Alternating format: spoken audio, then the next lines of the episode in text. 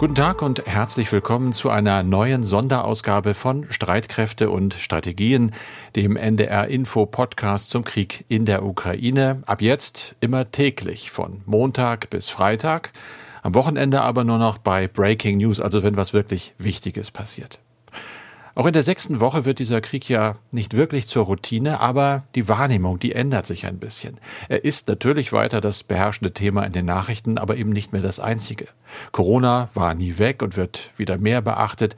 Es gibt Berichte auch über andere Brennpunkte. Afghanistan, Jemen, Somalia.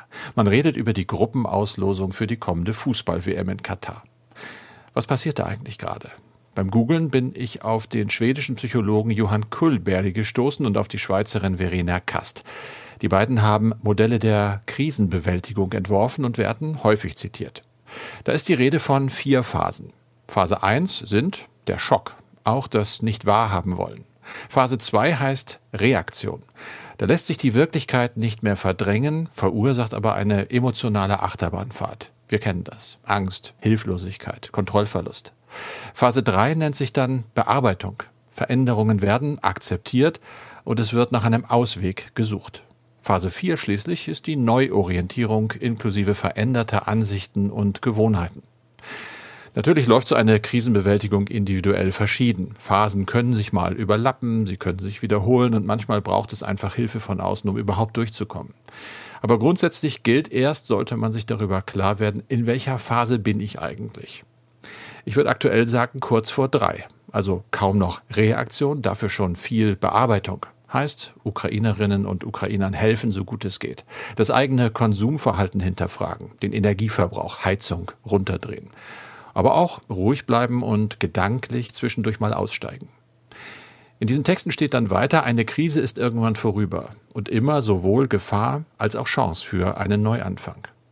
In diesem Fall aber eben nicht für die vielen, die im Gegensatz zu uns ganz direkt von dem Krieg betroffen sind. Für sie ist es keine Krise, sondern viel schlimmer. Es ist eine Katastrophe, die sich mit Glück überleben, aber wohl kaum jemals wirklich bewältigen lässt. Wir reden darüber auch jetzt bei Streitkräfte und Strategien über die Gefahr vor allem für Menschen im Osten der Ukraine. Dort drohen neue Angriffe. Auch über Chancen vielleicht weiterer Verhandlungen beider Seiten oder darüber, wie es weitergeht im Gasstreit mit Russland.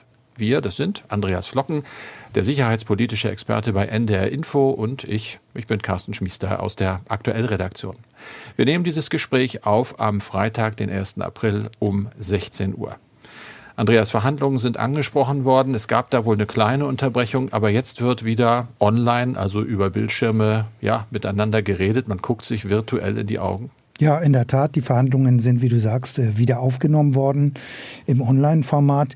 Der russische Chefunterhändler teilte aber zum Auftakt mit, Moskaus Positionen zur Krim und zum Donbass hätten sich nicht verändert. Russland kontrolliert ja diese Gebiete und insbesondere die annektierte Krim gehört nach Moskauer Auffassung zu Russland und ist damit praktisch letztlich nicht verhandelbar. Überschattet wurden die Verhandlungen diesmal allerdings von einer anderen Meldung. Ukrainische Hubschrauber haben erstmals ein Ziel auf russischem Boden angegriffen. Der Angriff galt einem Treibstofflager in der russischen Stadt Belgorod. Die Stadt liegt rund 40 Kilometer von der ukrainischen Grenze entfernt. Die Entfernung zur umkämpften Millionenstadt Charkiw beträgt rund 80 Kilometer. Das Treibstofflager ist offenbar von zwei Hubschraubern angegriffen worden. Die Anlage gehört zum russischen Ölkonzern Rosneft. Der Angriff hat ein Großfeuer entfacht und der Hubschrauberangriff wird zwar keine großen Auswirkungen auf die militärische Situation, auf die militärische Lage haben, er zeigt aber, dass auch Russland verwundbar ist ist und der Krieg gegebenenfalls auch auf das russische Territorium ausgeweitet werden kann. Und der Angriff belastet die Gespräche zwischen der Ukraine und Russland. Kreml-Sprecher Dmitri Peskov sagte, damit würden natürlich keine günstigen Voraussetzungen für die Fortsetzung der Verhandlungen geschaffen. Weil der Angegriffene sich wehrt. Okay, in der Tat, da ja. gibt's vermutlich wirklich noch viel, viel, viel abzuwarten. Auch äh, anders ist die Lage aber, glaube ich, im Osten des Landes. Da wird nicht abgewartet, da wird weiter gekämpft. Ja, in der Tat, so ist es. Die Kämpfe konzentrieren sich ja im Osten der Ukraine vor allem auf den Donbass. Hier sieht die russische Militärführung ja den neuen Schwerpunkt ihrer Aktivitäten. Im Einsatz sind auch russische Söldner der Gruppe Wagner. Die Gruppe Wagner ist ja ein privates Sicherheitsunternehmen, das Putin sehr nahe steht und vor allem in Syrien und einigen afrikanischen Ländern eingesetzt wird. Für den Kreml ist die Gruppe Wagner ein Instrument, mit dem Einfluss ausgeübt werden kann unterhalb der Schwelle von regulären Streitkräften.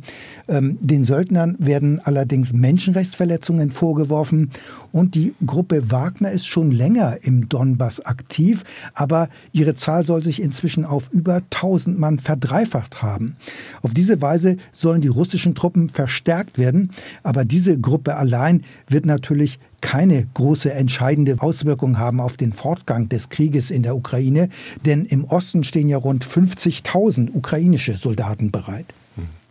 Wie ist denn die Lage im Rest des Landes, Andreas? Ja, also die südukrainische Hafenstadt Mariupol ist weiterhin von russischen Truppen belagert. Es gibt jetzt einen erneuten Versuch, die Menschen aus der umkämpften Stadt herauszubringen. Rund 40 Busse stehen dafür bereit. Es ist erneut eine Feuerpause vereinbart worden. Aber auch diesmal ist ungewiss, ob dieses Vorhaben überhaupt gelingen wird. Ein Sprecher des Internationalen Komitees vom Roten Kreuz sagte am frühen Nachmittag, es seien noch nicht alle Details geregelt, um sicherzustellen, dass der Prozess sicher ablaufe. Bisher wurden ja vereinbarte Feuerpausen regelmäßig nicht eingehalten und in Kiew selbst ist es vergleichsweise ruhig. Einige russische Verbände sind inzwischen aus der Region abgezogen worden. Ja, und andere ziehen sich ja zurück. Das berichtest du auch schon seit Tagen, denn die Situation ist ja nicht neu. Wir beobachten ja, dass äh, die russischen Truppen ja erheblich angegriffen werden, schwach sind, demoralisiert, schlecht ausgerüstet. Das hatten wir alles. Nun hatten wir auch schon darüber geredet, dass sie sich zurückziehen, um sich zu regruppieren, also sich umzugruppieren. Du bist der Militärfachmann. Was heißt das eigentlich? Was passiert bei so einer Umgruppierung? Ja, darunter versteht man erstmal, dass die Verbände herausgezogen werden aus der Kampfzone.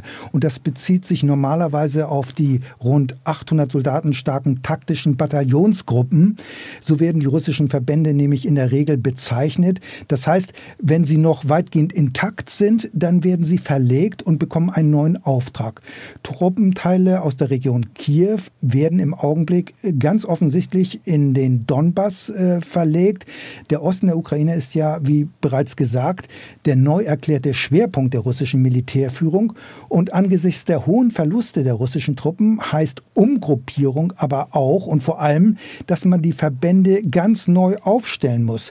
Denn nach westlichen Schätzungen sollen ja bis zu 15.000 russische Soldaten getötet worden sein. Außerdem gibt es Tausende von Verwundeten und manche Verbände haben anscheinend sind mehr als 50 Prozent ihrer Soldaten verloren. Sie sind also daher de facto überhaupt nicht mehr einsatzfähig. Das heißt, solche Verbände müssen praktisch ganz neu aufgestellt werden, denn ihre Kampfpanzer und andere Gefechtsfahrzeuge sind zerstört oder sehr stark beschädigt und es wird dann geprüft, wie das beschädigte Material gegebenenfalls noch instand gesetzt oder repariert werden kann und dabei wird man dann gucken, gibt es Ersatzteile, was hat man da noch an Reservematerial?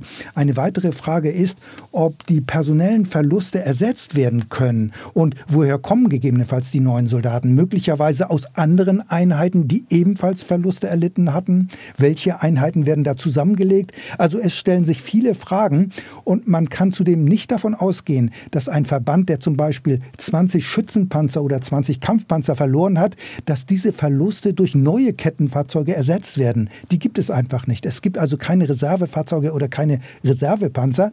Und in der Praxis wird es dann wohl so aussehen, dass versucht wird, aus dem noch übrig gebliebenen Gerät und Material von drei oder vier Verbänden, die große Verluste hatten, einen ganz neuen Verband aufzustellen, beziehungsweise einen neuen Verband zu verschmelzen und die alten Verbände zu einem neuen Verband zu verschmelzen. So kann man das sagen. Und vermutlich wird auch dieser neue Verband dann beim Gerät und bei den Gefechtsfahrzeugen Lücken haben. Er wird also nicht genau die Struktur haben, die er vorher hatte. Möglicherweise werden werden auch intakte, erbeutete Gefechtsfahrzeuge einbezogen, wenn es Sinn macht. Also da mhm. wird ziemlich improvisiert. Das heißt, dieser das klingt nach Flickwerk. Ja, also mich beeindruckt auch. das jetzt nicht. Das macht mir gerade keine Angst, was du da erzählst. Ja, aber so ist es vermutlich, denn dieser Prozess mhm. der Umgruppierung wird dann ja auch dauern. Das heißt, das geht mit Sicherheit nicht in zwei oder drei Tagen und offenbar erfolgt diese Umgruppierung vor allem in Belarus, weil man dort in Sicherheit ist vor ukrainischen Gegenangriffen. Und eine wichtige Frage ist dann natürlich auch die Frage des Personals, also der Soldaten, die diesen neuen Verband dann stellen. Denn die kennen sich möglicherweise ja auch gar nicht vorher. Die kommen dann erstmal wieder neu zusammen und sie sind daher auch kein eingespieltes Team. Und vermutlich ist der Kampfwert dieses Verbandes daher auch nach einer Umgruppierung geringer als vorher. Außerdem ist die Moral der Soldaten in dem neu aufgestellten Verband vermutlich nicht allzu hoch, denn sie haben möglicherweise selbst erlebt, wie Kameraden verwundet worden sind oder sogar zu Tode gekommen sind und nicht ausgeschlossen ist auch, dass diese Soldaten traumatisiert sind. Damit wären sie auch nur bedingt einsatzfähig. Wenn überhaupt noch. Ich erinnere mich an das Gespräch mit dem ehemaligen NATO-General Domröse bei NDR Info. Der hat wirklich gesagt, die sind abgekämpft. Die können sie nicht mehr einsetzen. Domröse war ein hoher NATO-General, ein Oberbefehlshaber. Die Frage, gibt es eigentlich auf der russischen Seite in der Ukraine für diesen Einsatz auch so einen hohen drei Sterne wie immer Oberbefehlshaber General? Ja, es gibt offenbar keinen allein verantwortlichen russischen Oberbefehlshaber in der Ukraine. Und das muss man schon sagen, das ist eigentlich ungewöhnlich, jedenfalls verglichen mit westlichen Militäroperationen bzw. westlichen Kriegen, die beispielsweise im Irak oder in Afghanistan geführt worden sind. Ähm, der Feldzug in der Ukraine wird offensichtlich direkt von der obersten Militärspitze in Russland geführt. Und diese Militärführung, die befindet sich dann mehrere hundert Kilometer vom Kriegsschauplatz entfernt und möglicherweise ist das auch ein Faktor, der zu den Problemen der russischen Verbände in der Ukraine beigetragen hat. Denn der Eindruck ist ja, dass die Luft- und Landstreitkräfte bei ihren Operationen nicht abgestimmt vorgehen. Es gibt zum Beispiel keine sogenannte Luftnahunterstützung für russische Bodentruppen. Außerdem ist der Einsatz der russischen Marineverbände im Schwarzen Meer eher sporadisch bisher erfolgt. Also ein Oberbefehlshaber, der vor Ort ist, kann in der Regel schnell reagieren, er ist viel flexibler insbesondere dann, wenn sich die militärische Lage plötzlich ändert. Und dass es keinen russischen Oberbefehlshaber in der Ukraine gibt, das hat möglicherweise auch etwas mit den russischen Führungsgrundsätzen zu tun. Wir haben hier ja schon mehrmals über Befehlstaktik gesprochen und ihre Nachteile. Allerdings während des Afghanistan-Krieges in den 1980er Jahren hatten die sowjetischen Streitkräfte damals einen Oberbefehlshaber.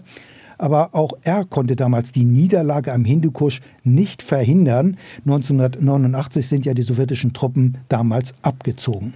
Carsten, aber die Vertreter der EU und Chinas treffen sich zu einem virtuellen Gipfel. Per Videolink werden die gegenseitigen Beziehungen besprochen und das vor dem Hintergrund des russischen Angriffs auf die Ukraine. Das ist keine einfache Aufgabe. Das Problem ist ja die sehr schwammige Haltung Pekings zum Ukraine-Krieg. Der Westen hat China ja schon mehrfach aufgefordert, Russland nicht zu unterstützen, aber gebracht hat ja das bisher nichts. Oder wie ist das einzuschätzen? Also zumindest nicht nach allem, was wir wissen. Und ich denke, da hätte man schon was mitgekriegt. Nein, also es gibt auch jetzt, soweit ich das sehe, keinen erkennbaren Positionswechsel, aber immerhin wieder Gespräche. Man bleibt im Gespräch. Und da kommt es ja, das weiß jeder, der solche kritischen Gespräche auch mal privat geführt hat, oft nicht darauf an, was man direkt sagt, sondern manchmal auch, was man nicht sagt oder was dazwischen den Zeilen rauszulesen ist. Das alles ist sehr delikat, sehr diplomatisch und China selber ist ja in einer vergleichbaren Lage. Ein Balanceakt. Man könnte auch sagen Eiertanz zwischen Russland, mit dem China gemeinsame politische Ziele hat, zum Beispiel die Festigung der Herrschaftsapparate. Man hat gemeinsame Gegner, das sind vor allem die USA und die NATO, aber dann hat China eben mit der Europäischen Union auch den wichtigsten Wirtschaftspartner. Ich habe mal geguckt, das ist wirklich Platz eins. Russland dagegen nicht mal unter den Top Ten. Das ist natürlich auch wahnsinnig wichtig. Trotzdem hat es wohl zu Beginn dieses äh, Gipfels gleich von Pekinger Seite aus ein bisschen dämpfende Signale gegeben. Man soll nicht gezwungen werden, sich für die eine Seite zu entscheiden. Das war eine ganz klare Kritik an den deutlichen Forderungen des Westens, die ja sagen, äh, ihr solltet Russland weder wirtschaftlich noch militärisch unterstützen. Einen vereinfachenden Ansatz von Freund und Feind zu wählen sei unklug, hat ein Außenamtssprecher gesagt. Das heißt ja zu Deutsch, nagelt uns bitte nicht fest. Die Sanktionen des Westens werden wieder kritisiert. Auch das ist etwas, was wir immer wieder aus Peking gehört haben. Der normale Handelsaustausch mit Russland sei unnötigerweise geschädigt worden, heißt es da. Und dann kommt ein interessanter Satz, es sei gar nicht das Problem jetzt, wer eigentlich Russland helfen würde, die Sanktionen zu umgehen. Die Sanktionen seien das Problem. Ich denke, das ist, wird in Brüssel bei der EU ganz anders gesehen. Aber es gibt natürlich trotzdem Diplomatie und da erklärt China zum Beispiel erneut, muss man sagen, mit der EU und der Welt zusammenarbeiten zu wollen. Eine konstruktive Rolle will man spielen zur Entspannung der Lage. Feindseligkeiten sollen eingestellt werden. Eine größere humanitäre Katastrophe müsse verhindert werden und der Frieden müsse bald zurückkehren. Da kann man dann eben, wenn man möchte, zwischen den Zeilen lesen, ja, wir werden weiterhin versuchen, auf Putin auch da einzuwirken. Aber das ist jetzt meine Interpretation. Der Staatspräsident Xi hat nach Angaben des Staatsfernsehens sich dann nochmal geäußert. Das fand ich ganz interessant und hat gesagt, China hoffe, dass die europäische Seite eine unabhängige Wahrnehmung von China habe und eine unabhängige Politik gegenüber China verfolge. Dahinter steckt ganz klar die Angst, dass die Europäische Union und die Vereinigten Staaten noch näher zusammenrücken. Aber lieber Herr Xi, das kann er beeinflussen. Da gibt es eine einfache Formel, denke ich mal, denn je enger China an Russland randrückt, desto enger wird das auch im Verhältnis EU-USA passieren und umgekehrt. Bei uns ist ja im Augenblick die Abhängigkeit von Russland, vor allem beim Gas, ein ganz großes Thema. China ist ja nun im Vergleich zu Russland eine noch viel größere Nummer. Die wirtschaftliche Abhängigkeit ist wesentlich weiter gefasst und größer. Und es gibt Stimmen, sich davon zu befreien. Werden diese Stimmen immer lauter? Ja, die werden lauter, obwohl, wenn man auf die Zahlen guckt, die müssen schon sehr, sehr laut werden, dass sich da substanziell was ändert. 2021, äh, ich habe mal recherchiert, wurden zwischen China und der EU Waren im Wert von knapp 700 Milliarden Euro gehandelt. Das sind Importe und Exporte. 16 Prozent des gesamten Warenverkehrs der Europäischen Union, mehr als mit den Vereinigten Staaten. Ein bisschen mehr immerhin. China ist eben nach den USA der zweitwichtigste Handelspartner. Günstige Konsumgüter von dort, die haben eben, wir haben ja überall dieses Made in China, wenn wir mal gucken, die haben hier bewirkt, dass europäische Konsumenten einfach mehr Einkommen zur Verfügung haben. Das äh, hat eine, eine wachsende Nachfrage auch ausgelöst. Das heißt, da geht es im Prinzip noch in die andere Richtung. Aber es gibt eben diese Abhängigkeiten, wie ich gelesen habe, in über 100 Produktbereichen. Nehmen wir mal Elektronik, Chemie, Mineralien, Arzneimittel. Da wird sogar gesagt, äh, gibt es eine kritische Abhängigkeit der EU von Importen aus China. Das wollen im Moment, glaube ich, viele auf jeden Fall äh, weniger kritisch haben. Nur man muss immer auch sehen, die Abhängigkeit ist ja beidseitig. Also China würde ja unter verschlechterten Beziehungen zur EU genauso leiden. Sie brauchen uns als Markt, sie brauchen uns auch für technisches äh, Know-how. Das wird immer wieder gesagt. Trotzdem sehen wir gerade, dass eben viele europäische Unternehmen sagen, wir müssen uns breiter aufstellen, gerade auch mit diesem Russland-Schock jetzt im Nacken. Sie suchen sich Partner neuerdings wohl auch in anderen Teilen der Welt und konzentrieren sich auch wieder mehr auf Europa. Können wir nicht vielleicht näher an zu Hause produzieren? Das wäre teurer, klar, aber mit weniger Risiko behaftet. Nur eben sich ganz zu trennen, da sagen Experten, ist keine Lösung. Gegenseitige Abhängigkeit hat auch durchaus Vorteile, denn das kann auch Eskalationen verhindern. Das kommt auf die Balance an, aber die wird im Moment, glaube ich, gerade neu justiert. Carsten, noch einmal das Thema Gas. Von heute an, ab Freitag, akzeptiert Russland von sogenannten unfreundlichen Staaten, wie der Kreml sagt, und dazu zählt er auch Deutschland, ja nur noch Zahlungen in Rubel. Allerdings mit dem Umweg über die Gazprom-Bank. Die soll nämlich über neue Konten Euro- oder Dollarüberweisungen umtauschen. Die Bundesregierung hatte erklärt, sie werde diese neue Regel und das entsprechende Dekret von Präsident Putin erst einmal genau prüfen. Ist das schon passiert und vor allem, was hat die Prüfung ergeben? Ich glaube, die Prüfung läuft noch, äh, aber wir haben Erklärungen unter anderem vom Bundeswirtschaftsministerium und das wirkt jetzt auf den ersten Blick erstmal beruhigend. Dort wird gesagt, die privat geschlossenen Verträge mit Russland über die Lieferung von Gas hätten weiter Gültigkeit, die Rechnungen würden in Euro gezahlt, die Gasversorgung sei standaktuell stabil, die Versorgungssicherheit sei gewährleistet. Natürlich sagt eine Regierung das, solange es irgendwie geht, aber es gibt eine gewisse Glaubwürdigkeit, wenn man sich die gesamte Berichterstattung anguckt, denn es wurden zum Beispiel am Freitag über 100 Millionen Kubikmeter Gas weiter durch äh, das Leitungssystem von Russland gepumpt. Das ist eine Erklärung von Gazprom. Gazprom hat nochmal wieder gesagt, wir sind ein verlässlicher Partner. Es gibt zwar in der deutschen Wirtschaft große Befürchtungen vor dem Stopp der Lieferungen, der ja nach wie vor nicht komplett ausgeschlossen wird, aber irgendwie scheint es so zu sein, dass das ein eher finanztechnisches Ding ist, was da abläuft, mit dem Hintergedanken, den Rubel zu stützen, was auch wohl klappt. Die Zahlungen laufen ja über die Gazprom-Bank seitens der europäischen Abnehmer in Euro oder Dollar und werden dann erst konvertiert, also umgewandelt. Wir wissen eben im Ganzen noch nicht, wie es jetzt weitergeht. Es gibt äh, Fachleute, die sagen, so richtig können wir erst Ende April, im Mai sehen, was dieses System, das ja gerade erst umgestellt wird, bewirkt. Und so lange gehe ich davon aus und gehen Fachleute auch davon aus, dass es keine großen Konsequenzen für deutsche Firmen gibt, heißt es also, dass das Gas erstmal weiterfließt. Andreas, wir sind fast schon wieder durch und dann kommen wir ja immer zu E-Mails, die uns geschrieben werden. Es kommen immer noch sehr, sehr viele rein. Da freuen wir uns drüber. Linda Brook schreibt uns, inwieweit kann man Rückschlüsse auf die Fähigkeiten und auf die verbleibende Ausrüstung der russischen Armee ziehen, basierend auf den letzten fünf Wochen. Laufen wir nicht Gefahr, das Ganze zu unterschätzen? Ein vielleicht nicht perfekter Vergleich, schreibt sie. Wir wissen alle, dass man die Ausführung des Abzugs der US-Truppen aus Afghanistan das hatte ja was Fluchtähnliches, nicht übertragen kann auf die Leistungsfähigkeit der gesamten US-Armee. Also der Vergleich mit Afghanistan, der hinkt in der Tat etwas, aber ich denke, man kann von dem Desaster in Afghanistan nicht notwendigerweise auf die Leistungsfähigkeit der US-Streitkräfte schließen, denn in Afghanistan war eigentlich jedermann klar, dass die Taliban militärisch nicht besiegt werden konnten. Und um das Land zu befrieden, hätte es eines ganz anderen Ansatzes bedurft. Aber generell zum Krieg in der Ukraine sehe ich das aber ähnlich, dass man aufpassen muss, jetzt die Fähigkeiten der russischen Streitkräfte zu unterschätzen. Stimmt, es sind viele Dinge passiert und die passieren immer noch, die für militärische Beobachter unverständlich sind und falsch sind. Zum Beispiel, dass die russischen Luftstreitkräfte bis heute keine Luftüberlegenheit haben und warum es ihnen bis heute offenbar nicht gelungen ist, alle Luftverteidigungsanlagen der Ukraine auszuschalten. Klar ist aber wohl auch, dass viele russische Annahmen bei diesem Feldzug ganz einfach falsch waren. Das heißt, man hat ganz offensichtlich nicht mit diesem Widerstand gerechnet. Und möglicherweise wäre der Operationsplan der Militärplaner ganz anders gewesen, hätte man diese heftige Gegenwehr schon im Vorfeld berücksichtigt. Vielleicht wäre es aber dann auch gar nicht zu dem Krieg gekommen, wenn die Militärplaner zu dem Ergebnis gekommen wären, Jahren diesen Krieg innerhalb weniger Wochen zu gewinnen, ist eine Mission Impossible. Also wir wissen noch zu wenig über die Hintergründe und die Entscheidungsprozesse im Kreml und bei der Militärführung, die zu diesem Krieg geführt haben.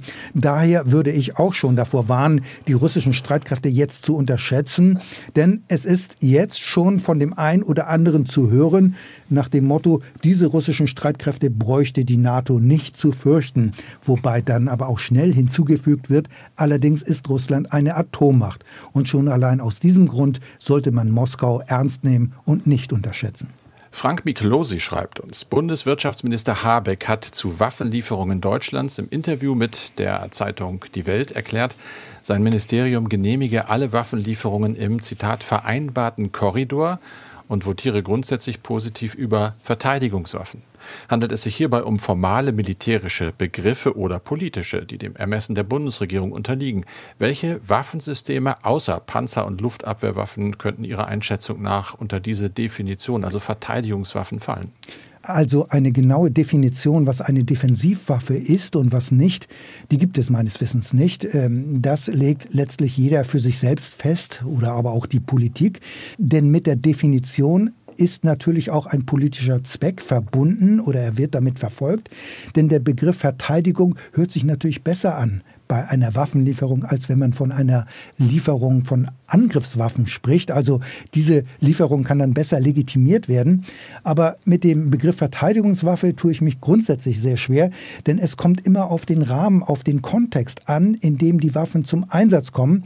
Denn auch im Zuge eines Angriffskrieges gibt es Situationen, in denen der Angreifer gewonnenes Gelände beispielsweise halten will. Dann wird er gegebenenfalls auch Panzerabwehrwaffen einsetzen, um einen Gegenangriff abzuwehren. Oder Flugabwehrraketen, wenn beispielsweise ukrainische Kampfhubschrauber versuchen, die Angreifer zurückzudrängen. Ähnlich ist die Situation auch bei modernen Kriegsschiffen. Die haben ja fast immer Abwehrsysteme, um Angriffe auf das Schiff abzuwehren. Das wären also praktisch Defensivwaffen. Diese Waffen würden aber auch eingesetzt werden, wenn beispielsweise russische Kriegsschiffe vor Odessa in ukrainische Hoheitsgewässer eindringen. Das heißt, bei einem Angriff, also bei einer offensiven Operation, kämen gegebenenfalls auch Defensivwaffen zum Einsatz. Also die Definition von Defensivwaffen ist nicht immer ganz stringent und ich finde, das kann man auch für fast alle Waffen sagen. Kampfpanzer, Schützenpanzer oder Artillerie sind ja auch per se nicht Angriffswaffen, denn man kann sie auch zur Verteidigung einsetzen und deswegen werden ja diese schweren Waffen auch von der Ukraine gefordert.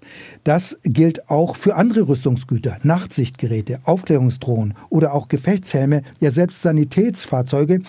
Diese Fahrzeuge sind Gerätschaften und können auch im Rahmen eines Angriffs eingesetzt werden. Also ich finde den Begriff Defensivwaffen sehr schwierig, denn Soldaten können auch ein ganz normales Sturmgewehr für einen Angriff nutzen, aber auch genauso gut zur Verteidigung. Wenn auch Sie uns schreiben wollen, tun Sie das gerne. Die Mail bitte an streitkräfte.ndr.de, Streitkräfte mit AE. Und das war's für diese Folge von Streitkräfte und Strategien, wie immer mit Andreas Flocken und Carsten Schmiester. Dieser Krieg in der Ukraine, der bestimmt nach wie vor ja auch die Gespräche in den Familien oder in der Schule und all das beschäftigt natürlich auch Kinder. Deshalb möchte ich Ihnen heute mal eine Dokumentation empfehlen. Ukraine, wie wir den Krieg erleben, heißt sie. Die Filme gibt es in der ARD Mediathek mit Kindern und Jugendlichen aus der Ukraine, die in Tagebüchern über ihr Leben im Krieg berichten. NDR Info Streitkräfte und Strategien. Der NDR Info Podcast zur Sicherheitspolitik.